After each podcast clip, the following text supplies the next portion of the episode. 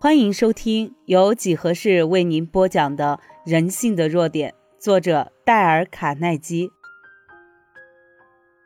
重复背诵跟新约圣经一样长的书。世界上规模最大的大学之一是开罗的埃尔法大学，这是一所回教大学，有两万一千名学生。在这所大学的入学考试中，要求每位申请入学的学生背诵《可兰经》。可兰经的长度和新约圣经差不多，需要三天时间才能背诵完。中国的学生古时被称作为学童，他们也必须要背诵一些中国的典籍。这些阿拉伯籍中国学生为什么能表现得如此记忆呢？原来他们是采用了一种不断重复的方法，也就是我们这里要介绍的第二条记忆的自然法则。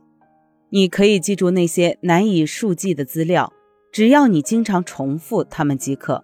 经常复习你希望记住的知识，不断的使用它，实践它，把新字运用于你的交谈中，在交谈中谈论你希望在演说中提到的要点，使用过的知识及资料会令你难以忘怀。正确有效的重复方式，但是光是盲目机械的强记以及复习某一知识就那是不够的。应该重复的有智慧，要配合某种固定的思想特点而进行复习，这才是我们所应该具备的方法。这是对记忆力进行实验的一项重要发现。这一实验还表明，如果一个人坐下来不断重复某件事，一直把它深印在记忆中为止，他所要花费的时间与精力，恰好是他在一定时间间隔区段。进行重复行为而获得的相同结果的两倍。这种怪异的理想行为，如果我们可以如此称呼它的话，可由下面两方面因素来加以解释：第一，在重复行为的时间间隔内，我们的潜意识一直在忙于将它们形成更可靠的连接。例如，詹姆斯教授所说的：“我们在冬天学会游泳，在夏天学会滑雪。”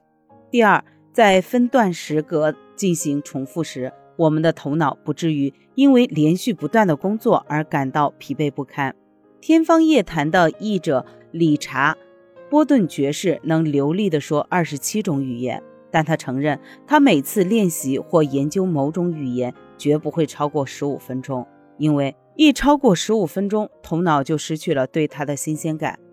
在知道以上这些事情之后，我相信，即便是一位自称是拥有丰富常识的人，也不会等到在发表演讲的前夕才去进行准备工作。如果他真要等到演讲前才动手的话，他的记忆力将只能发挥其效率的一半。关于遗忘的方式，这儿有一个对我们很有帮助的发现：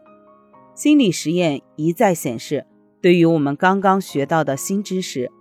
我们在最初的八小时当中所遗忘的，将多过我们在以后三十六天所遗忘的。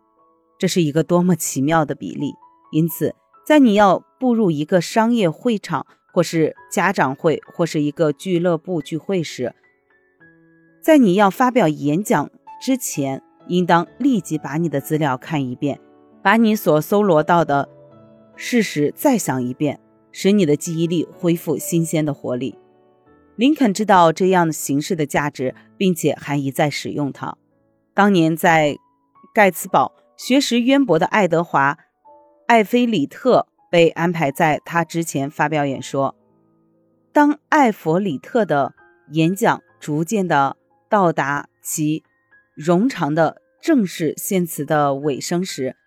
林肯很明显的表现出紧张的神情。当别人在他之前演讲时，他一向如此。他匆匆地调整了一下他的眼镜，然后从口袋中取出讲稿，自己先默默地念了一遍，以加强他的记忆力。